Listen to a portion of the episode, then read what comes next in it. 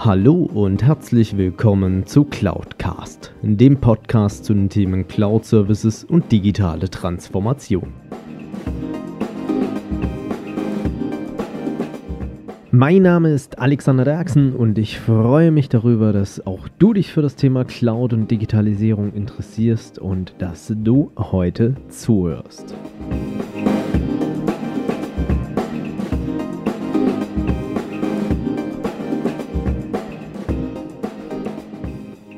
Ja, hallo zusammen und herzlich willkommen zu Folge 55 von Cloudcast. Und diese Woche natürlich geht es weiter mit Teil 3 des Interviews mit Felix Söhlmann-Faul. Dieses Mal sprechen wir ein wenig über die Trends in der Digitalisierung und natürlich auch, äh, nachdem wir das letzte Mal das Thema schon angeschnitten haben, wie sehen wir die digitale Bildung bzw. Erziehung. Seid gespannt, ich freue mich, wenn es euch gefällt. Damit also weiter mit dem Interview mit Felix Söhlmann-Faul.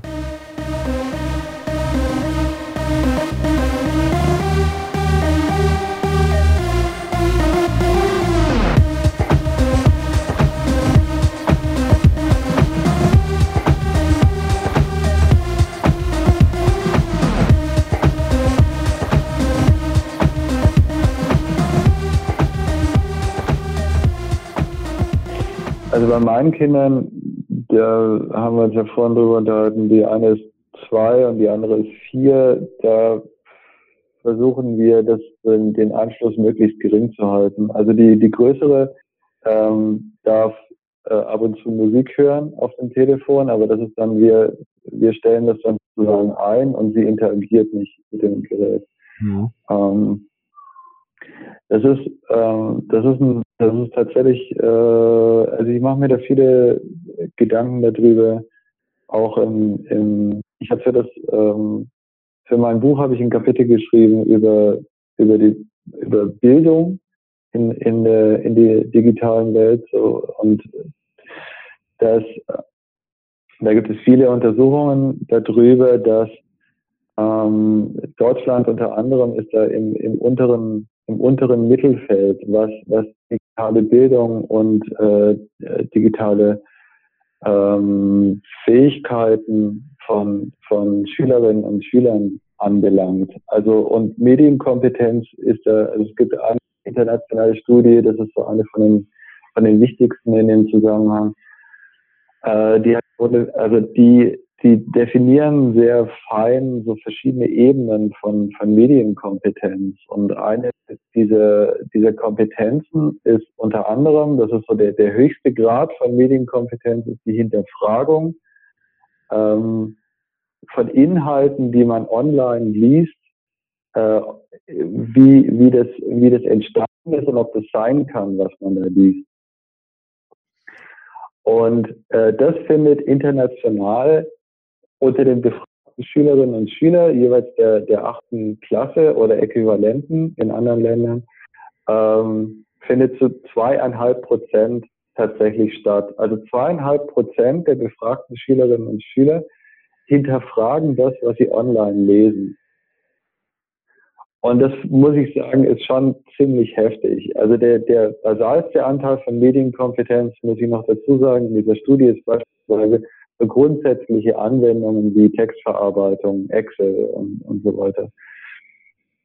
Und der höchste Grad sozusagen ist die Hinterfragung von dem, ist, ist das, was ich online lese, kann das tatsächlich sein? Oder, oder, oder wie ist dieser, zu hinterfragen, wie ist dieser Text eigentlich entstanden? Gibt es da eine andere Quelle? Äh, hatte sich das jemand aus der Nase gezogen oder sonst irgendwie was? Und das macht irgendwie so ein bisschen ja, das macht mir Sorge, wie das, wie das Thema im Grunde weitergeht. Definitiv. Für unsere Kinder. Das definitiv und wir haben es ja auch in äh, vielerlei Richtungen schon festgestellt. Also ähm, ich sag mal, der Begriff Fake News ist ja mm, seit der letzten US-Wahl, wo Trump ja dann Präsident wurde, äh, entsprechend etabliert worden. Und ähm, wenn man sich das Ganze natürlich auch medienlandschaftstechnisch ein bisschen anschaut, äh, jeder sucht immer die nächste größere Story und die wird natürlich auch dann groß publiziert, dank den digitalen Medien, die dort zur Verfügung stehen. Und ähm, Es ist aber, glaube ich, dann umso schwieriger festzustellen, was ist denn jetzt am Ende des Tages noch wirklich echt und wahr? Ähm, vor allem, wenn es dann auch so breit publiziert wird. Ähm, ist ja auch so, unsere deutsche Medienlandschaft ist ja, ja doch sehr oligarchisch unterwegs, also wenige Marktteilnehmer, die aber ziemlich viel ähm, beeinflussen da dahinter.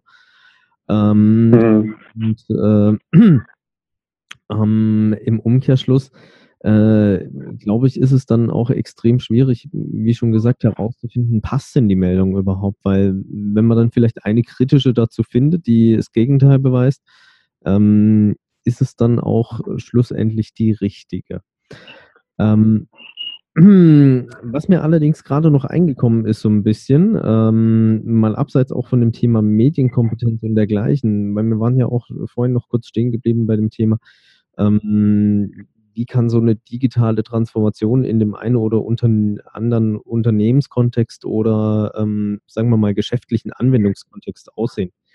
Ähm, was sind denn da so die Hype-Themen, sage ich mal, die du da dahinter feststellst? Weil es gibt ja verschiedenes, du hast jetzt vorhin erwähnt, bei der, T bei der Stiftung ist beispielsweise das Thema Wissensvermittlung beziehungsweise ähm, Wissenserhaltung wahrscheinlich auch am Ende des Tages ähm, wo ich dann schätze, es geht dann mehr so in diesen kollaborativen Szenarien rein. Wie arbeitet man zusammen? Ähm, wie kann man so eine Wissensplattform schlussendlich gestalten?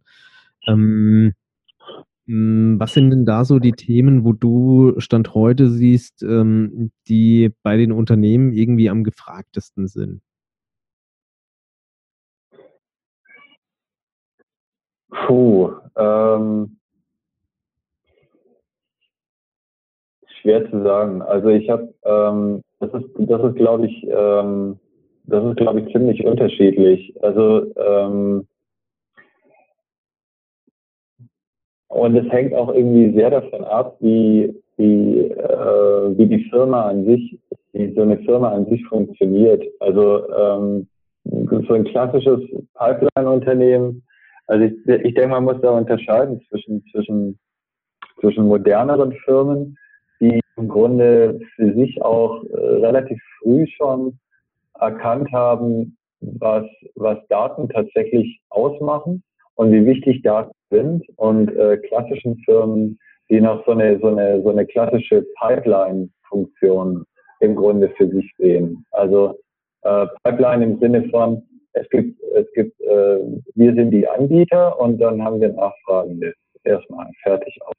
Und wir haben ein Produkt und das wird verkauft und darüber verdienen wir unser Geld. Also jetzt mal ganz, ganz einfach dargestellt. Und anderen Firmen, die, die im Grunde begriffen haben, dass, dass viele Märkte heute sehr viel differenzierter funktionieren und dass man sehr viel mehr auf die, auf die Kundenseite schauen muss und sehr viel mehr auf die, ähm, auf die, ähm, auf die Wünsche äh, und Bedürfnisse und dass die sehr viel individueller in der Zwischenzeit geworden sind. Und da ist es ein Riesenunterschied, was da wichtige, wichtige Fehler sind. Also ich habe mich, äh, ich bin ja auch teilweise war ich eine ganze Zeit lang auch selbstständiger Marktforscher. Und da ist es gerade in diesem, in diesem Bereich der Digitalisierung im Grunde dazu geführt, dass man einen sehr viel größeren Einfluss ähm, oder sehr viel größeren Überblick haben kann mit digitalen Tools, was Zielgruppen anbelangt. Ähm, das ist ein, ein ganz wichtiges Thema in diesem Zusammenhang. Und wenn man, wenn man eher klassische äh, Unternehmen anguckt, dann ist, dann ist es bei denen noch lange nicht der Fall, sondern die kümmern sich dann eher mal relativ basal um, um darum, ihre, äh, eine Cloud-Anbindung zu finden. Also das ist das Thema an sich ist, ist nicht so ganz ähm, mein mein Fort. Äh, ich beschäftige mich da eher mit mit anderen Sachen. Aber das ist so mein Eindruck, dass man erstmal so, einen klassischen Strich ziehen muss zwischen ähm, äh, nehmen wir mal konkrete Beispiele zwischen ein, beispielsweise ein Handwerksunternehmen oder auch eine Werbeagentur oder sowas und ähm, einer und einer anderen Firma, die ähm, die, sagen wir mal, individuellere Produkte herstellt und die eher so im, im Bereich der Startups unterwegs ist und die sich gleich von vornherein her sehr viel mehr mit, mit Daten beschäftigen und sehr viel mehr auch den Einblick äh, auf die Kundenseite ähm, gleich im, im sozusagen im, im Grundstock ihrer Firma mit aufnehmen. Siehst du dann bei den Unternehmen, die vielleicht auch mehr diese Startup-Kultur da dahinter haben, beziehungsweise die sich mehr auf die Kundenseite dann noch fokussieren und auf die individuellen Bedürfnisse, ähm, es wird ja auch immer viel dieses Thema Digitalisierung mit Disruption an der einen oder anderen Stelle in Verbindung gebracht. Ähm, mhm. Siehst du da dann auch ähm, so den Hang zur, ich sag jetzt mal, kontinuierlichen Disruption, so wie es ja beispielsweise auch eine Netflix als Unternehmenskultur etabliert hat?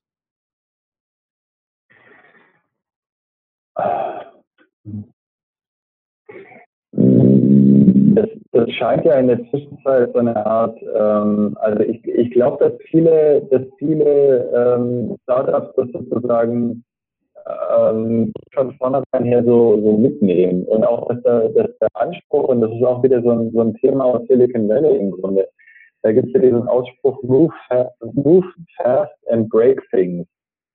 Also, dass man, dass man gleich von vornherein her, wenn man ein Startup anfängt, sich das Ziel setzt, ähm, den Bereich, in dem man sich gerade etablieren will, sozusagen den, den, die, die klassischen Formen dazu zu zerstören und einen neuen Standard im Grunde zu setzen.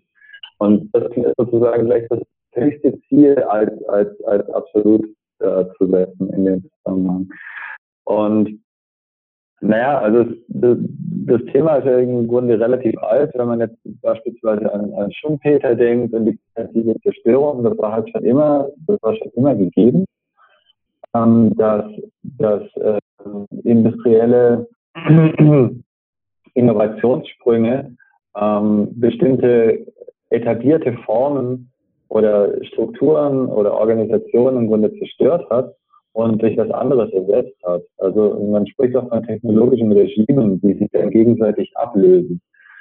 Ähm, das ist bloß in der Zwischenzeit durch die Digitalisierung, das ist natürlich die Binsenweisheit, ist es halt sehr viel, funktioniert sehr viel schneller und sehr viel grundsätzlicher. Also wenn man sich beispielsweise mal anguckt, wie, wie sich Uber entwickelt hat oder Lyft in, in Amerika und da im Grunde ähm, die, die, die Taxiunternehmen also nicht über Nacht, aber relativ schnell so an die Wand gefahren hat, ähm, äh, dann ist es ähm, schon ziemlich erheblich, was da in Sachen Produktion stattfindet. Mhm. Ja, ähm, und das ist gerade, glaube ich, auch der Punkt, wo sich dann viele einfach auch damit schwer tun, weil sie vielleicht dann im Zuge von so einem Digitalisierungskonzept vielleicht auch Angst haben. Ähm, beziehungsweise ich glaube, bei vielen entsteht es wahrscheinlich auch aus dem Angst, aus der Angst heraus, dass äh, jemand ähm, mit einem disruptiven Geschäftsmodell um die Ecke kommt und deswegen dann äh, versucht, vielleicht die eigene Marktposition komplett strittig zu machen. Ähm, ich denke, das ist dann äh, begründet auch vielleicht so ein Stück weit diesen gesellschaftlichen Druck, der dann da dahinter auch geschieht. Ähm, dass es nicht einfach nur vielleicht die Mode ist, zu sagen, ja, ich digitalisiere jetzt auch, ähm, sondern vielleicht auch ähm, dann der Aspekt ist, dass man einfach, ja, sagen wir es ganz lapidar, Schiss davor hat, dass jemand anders um die Ecke kommt und schneller ist. Ähm, auf jeden Fall. Also ich, ich denke, dass in diesem, diesem Zusammenhang ist auch, ist auch ähm, von politischer Seite Regulierung unheimlich, unheimlich wichtig. Wenn man das mal vergleicht, ähm, also so eine, so eine Firma wie, wie, wie Uber, die, da war die, da war die EU-Kommission immerhin schlau genug, äh, die zu klassifizieren als Transportunternehmen und auf die Art und Weise dann mehr Steuern zu kassieren, als das in, in Amerika der Fall ist. Ähm, aber ich habe zum Beispiel, ähm, gestern war ich auf einem Vortrag in Düsseldorf und habe mir ein Taxi bestellt über MyTaxi. Und ich unterhalte mich mit den Fahrern immer ganz gerne. Ähm, und da ist es so, dass die meisten Leute, mit die meisten Fahrer, mit denen ich mich unterhalten habe, für die funktioniert diese Lösung sehr gut, weil äh, auf die Art und Weise ähm, Zeiten abgedeckt werden, wo normalerweise relativ wenige Taxibestellungen stattfinden. Da finden dann in der Zwischenzeit mehr Bestellungen statt. Einfach deswegen, weil das äh, sehr niedrigschwellig funktioniert, unter anderem, denke ich, in dem Zusammenhang. Also über die Mittagszeit beispielsweise werden wenig Taxifahrten gebucht wohl. Und äh, jetzt findet in der Zwischenzeit finden dann mehr Fahraufträge auch mittags statt durch diese My, My Taxi App.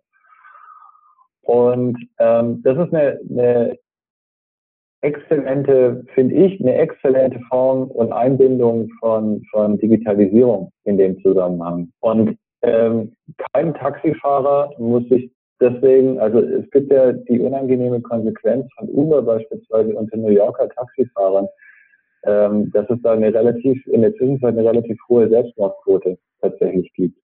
Weil ähm, Taxifahrer, also klassische Taxifahrer, ähm, denen da das Wasser abgegraben wird. Und die im Grunde also am Existenzminimum oder äh, in der Zwischenzeit darunter riechen. Und äh, da findet eben, in dem Fall findet ja keine Regulierung statt, aber die muss tatsächlich, die muss tatsächlich stattfinden, äh, um solche, solche verheerenden Konsequenzen nicht eintreten zu lassen weil das ist, äh, wie ich schon gesagt habe, durch, durch, äh, durch digitale Wege ist es in der Zwischenzeit einfach äh, sehr heftig und kann sehr schnell stattfinden. Ähm, und das hat dann verheerende Konsequenzen. Da hängen menschliche Schicksale dran.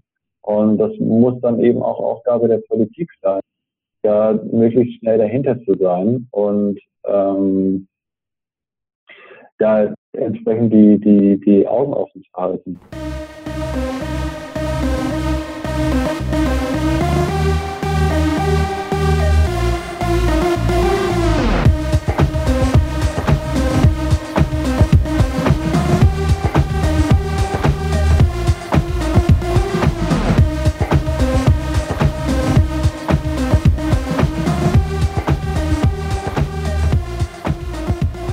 Spannende für mich ist immer bei solchen Interviews, äh, wenn ich die dann im Nachgang nochmal anhöre, beziehungsweise die in der Nachproduktion sind und ich dann nochmal zusammenschneide und dergleichen, ich ziehe nochmal so viele Erkenntnisse und auch Ideen daraus. Das ist einfach sensationell. Also seid drauf gespannt. Nächste Woche geht es weiter mit Teil 4 von 5. Also bis Mitte Dezember werdet ihr diese Interviewreihe noch hören zum Thema Digitalisierung und Nachhaltigkeit. Und ähm, schaut doch mal in den Show Notes vorbei. Felix hat ein eigenes Buch geschrieben, hat er ja auch schon erwähnt. Da findet ihr alle Infos, wie ihr an das Buch kommt und wie ihr es bestellen könnt. Und damit euch viel Spaß bei eurer digitalen Transformation bzw. bei der Einführung von Cloud Services. Viel Erfolg, bis nächste Woche, euer Alex Derksen. Wenn euch diese Folge gefallen hat, dann hinterlasst mir doch gerne eine Bewertung bzw. eine Rezension auf iTunes. Damit schafft ihr es, dass dieser Podcast noch mehr Leute erreicht und mehr in die Sichtbarkeit kommt. Ansonsten natürlich auch gerne teilen und äh, weiterempfehlen oder besucht auch gerne meine Webseite unter www.cloud-cast.de, beides jeweils mit C geschrieben. Dort könnt ihr auch gerne mit mir in Kontakt treten, auch gerne mit Themenvorschlägen zum Podcast.